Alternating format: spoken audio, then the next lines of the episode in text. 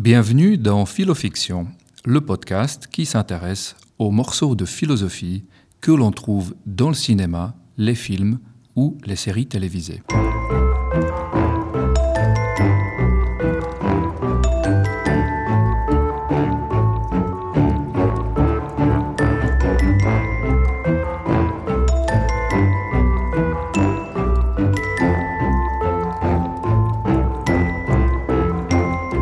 Ce podcast est issu de quelques chapitres de mon livre qui porte le même nom, Philofiction, ou plutôt, devrais-je dire Philofiction, en écho bien sûr à l'un des meilleurs longs métrages de Quentin Tarantino.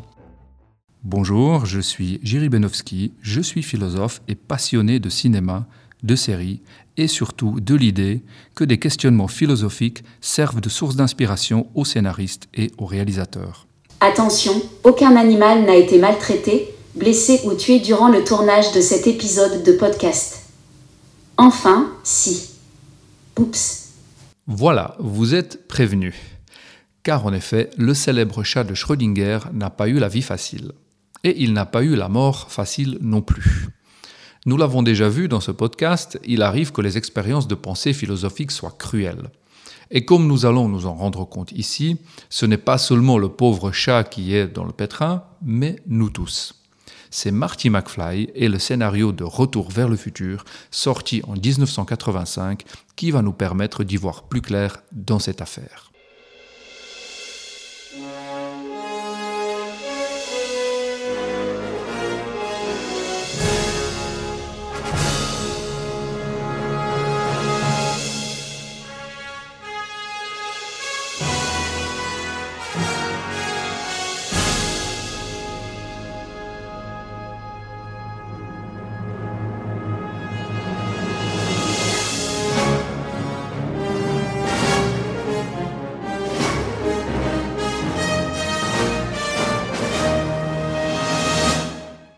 Retour vers le futur a été réalisé par Robert Zemeckis et produit par Steven Spielberg et c'est bien sûr un long métrage tout à fait incontournable. Je ne vous raconte pas ici l'histoire, je suis sûr que vous l'avez vu. Mais voici tout de même un petit rappel du morceau de l'intrigue qui va être important pour nous aujourd'hui. Marty McFly monte à bord de la DeLorean temporelle et quitte l'année 1985 pour se retrouver, malgré lui, dans le passé en 1955 il lui arrive tout un tas d'aventures dont vous vous souvenez certainement, mais une seule d'entre elles va nous intéresser aujourd'hui. Il modifie le passé en influençant son propre père lorsque celui-ci était jeune. En effet, il encourage son père à publier son premier roman, alors que son père, lui, n'avait jamais osé le faire, et du coup, son père devient un écrivain à succès. Une fois de retour en 1985, Marty retrouve alors avec stupéfaction sa famille beaucoup plus riche. En ayant modifié le passé, il a ainsi modifié le présent, comme il s'en aperçoit à son retour du voyage dans le passé. Le film, Retour vers le futur, contient un certain nombre de curiosités, bizarreries, et on pourrait même dire incohérences, euh, comme par exemple le cas de la photo où Marty disparaît petit à petit euh, sur une photo. Euh, ceci n'a absolument aucun sens, ni du point de vue scientifique, ni du point de vue philosophique. Mais d'un autre côté, c'est peut-être l'une des meilleures scènes du film et l'une des scènes les plus cultes du cinéma hollywoodien, car Marty McFly y joue sur scène le morceau Johnny B. Good, un morceau de guitare électrique qui a été composé par Chuck Berry. Mais dans le film, vu que Marty a voyagé dans le passé, Chuck Berry ne l'avait pas encore composé. En fait, il se trouve que Chuck Berry entend Marty jouer ce morceau et il le lui pique. Ainsi, Marty a appris ce morceau dans le futur de Chuck Berry et Chuck Berry a appris ce morceau dans le passé de Marty. Et donc il s'agit finalement d'un morceau que personne n'a jamais composé. Et ça, oui, ça c'est intéressant du point de vue philosophique.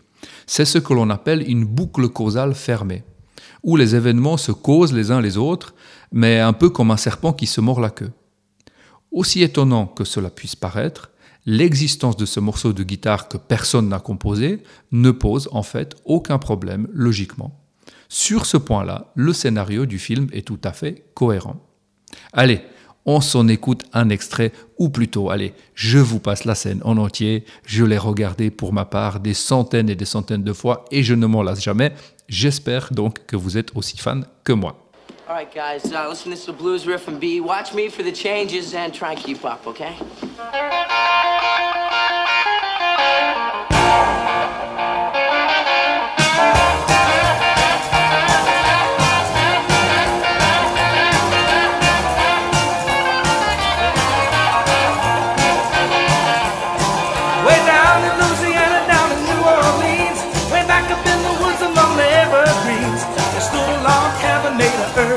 would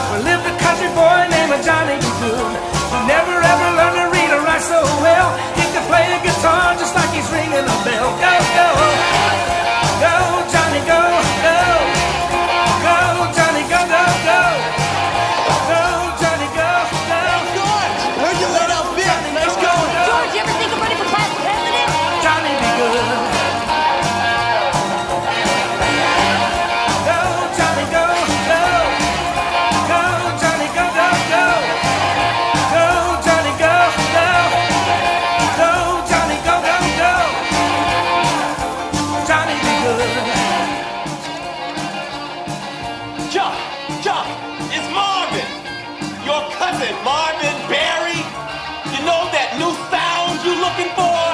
Well, listen to this.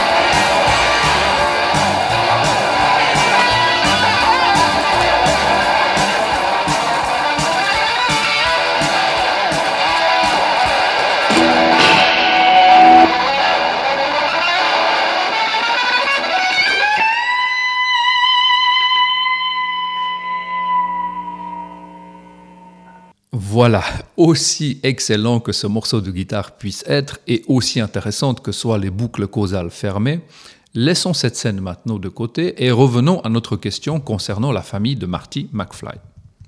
La question que je vous propose de nous poser est celle-ci. Où est partie la famille originale de Marty, moins riche? Marty est parti dans le passé, alors que sa famille n'était pas riche. Il a modifié le passé en encourageant son père à publier son roman, et lorsqu'il est revenu, sa famille était riche. Ainsi, au retour de Marty du passé, sa famille d'origine n'est plus là.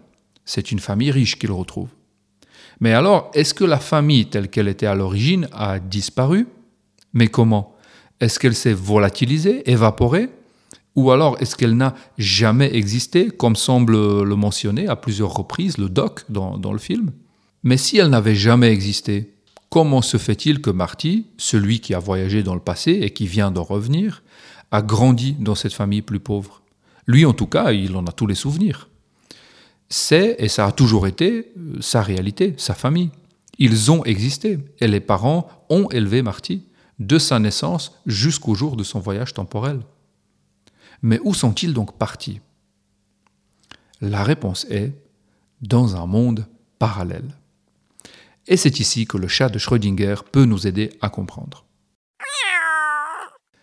Erwin Rudolf Joseph Alexander Schrödinger était un physicien et un philosophe autrichien. Il fait partie des fondateurs de la mécanique quantique et il a reçu en 1933 le prix Nobel de physique en récompense de sa célèbre équation de Schrödinger.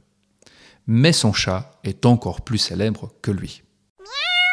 Après avoir eu des échanges très fournis avec Albert Einstein, Schrödinger propose une expérience de pensée impliquant ce malheureux chat qui fait partie des expériences les plus importantes lorsqu'il s'agit de comprendre le monde étrange de la mécanique quantique. Voici ce qui est si étrange dans cette théorie physique. Les choses peuvent être à la fois d'une certaine manière et également être d'une manière exactement contraire. Prenons une particule physique, par exemple un fermion. Comme toutes les particules, notre fermion a un spin, c'est-à-dire en gros qu'il tourne sur lui-même, un peu comme la Terre tourne sur elle-même. La particularité de ce fermion est qu'il peut être dans un état de superposition quantique, c'est-à-dire qu'il peut tourner dans le sens des aiguilles d'une montre et aussi, en même temps, on pourrait dire, tourner dans le sens inverse des aiguilles d'une montre. Heureusement, pour ses habitants, la Terre, elle, ne peut pas faire ça. La superposition d'états ne se produit qu'à l'échelle quantique, pas à l'échelle humaine ou planétaire.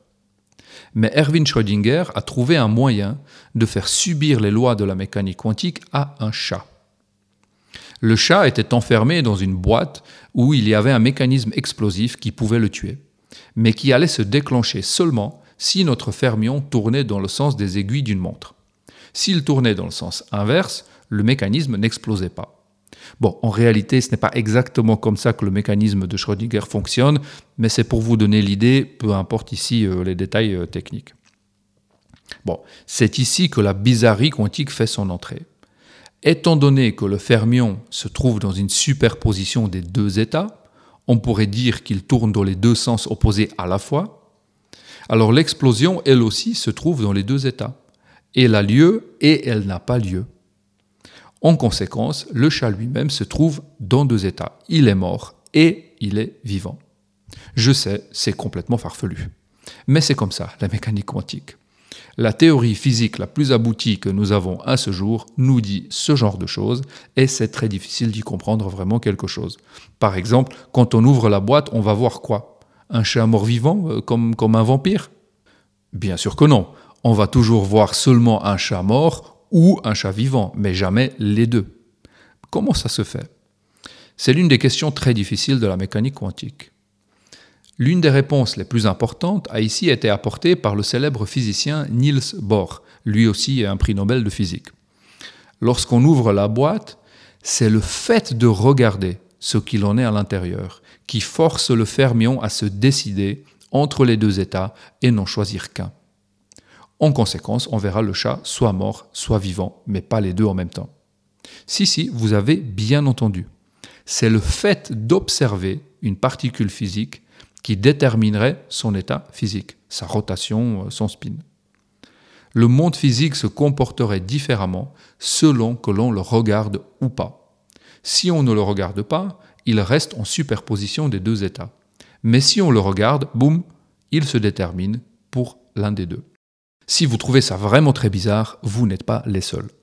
Hugh Everett a trouvé cette solution tellement dingue et mystérieuse qu'il a consacré sa thèse de doctorat à essayer d'en proposer une autre et il l'a publiée en 1957. Sa solution va enfin nous aider à comprendre ce qui s'est passé avec Marty McFly. L'interprétation d'Everett, comme on l'appelle, nous dit qu'à chaque fois qu'il y a deux ou plusieurs possibilités, comme par exemple de tourner dans le sens des aiguilles d'une montre ou de tourner dans l'autre sens, le système physique fissionne en deux. Concrètement, à un moment donné, il est possible que le chat dans la boîte soit mort ou qu'il soit vivant. Selon Everett, à ce moment-là, le monde va fissionner et donner lieu à deux mondes séparés, l'un avec le chat mort et l'autre avec le chat vivant. On dirait presque un concours de celui qui va inventer la théorie la plus bizarre. Niels Bohr et d'autres champions de prix Nobel nous disent que les particules physiques aiment qu'on les regarde et se comportent différemment selon qu'on les observe ou pas. Et Hugh Everett, qui est soutenu notamment par John Wheeler, l'un des physiciens les plus célèbres du XXe siècle, nous dit qu'à chaque possibilité alternative, le monde fissionne et autant de mondes parallèles naissent. Par exemple, il est possible que maintenant, en écoutant ce podcast, vous vous grattiez la tête. Et je vous comprends. Eh bien, cela veut dire que le monde vient de fissionner et donner lieu à deux mondes. L'un où vous vous grattez la tête et l'autre où vous ne le faites pas. Du coup, ça fait beaucoup, mais alors vraiment beaucoup, de mondes qui sont ainsi créés à chaque instant. Il y a autant de mondes parallèles qu'il y a de possibilités d'évolution dans l'univers. Ça donne une structure arborescente de l'univers. On commence au Big Bang avec un seul monde, mais très rapidement, celui-ci se met à fissionner, donnant lieu à des branches de plus en plus nombreuses. Et c'est comme ça que Marty peut voyager dans le temps et changer le passé. Ce qu'on apprend grâce au chat de Schrödinger et à Hugh Everett, c'est que Marty n'a ici pas seulement voyagé dans le temps. Oui, il est parti de 1985 pour aller en 1955, Mais lorsqu'il est revenu dans le futur, il s'est engagé dans une autre branche, un autre 1985. En 1955, le monde a fissionné, donnant lieu à une branche où le père de Marty ne publie jamais son roman, mais également à une autre branche où il le publie et devient un écrivain à succès très riche. Les deux branches existent. En repartant de 1955 vers 1985, Marty s'engage simplement dans une autre branche de celle d'où il est venu. Le voyage dans le temps, selon cette théorie, est un voyage à travers le temps et à travers les univers alternatifs, c'est-à-dire les différentes branches. Ces différentes branches sont, après la fission, des espaces-temps distincts. Mais ceux-ci ont un segment initial en commun, ce qui permet, en allant dans le passé, de passer d'une branche à l'autre. On pourrait croire que c'est super cool. Non seulement on peut voyager dans le temps, mais en plus on peut ainsi explorer des univers alternatifs aux nôtres.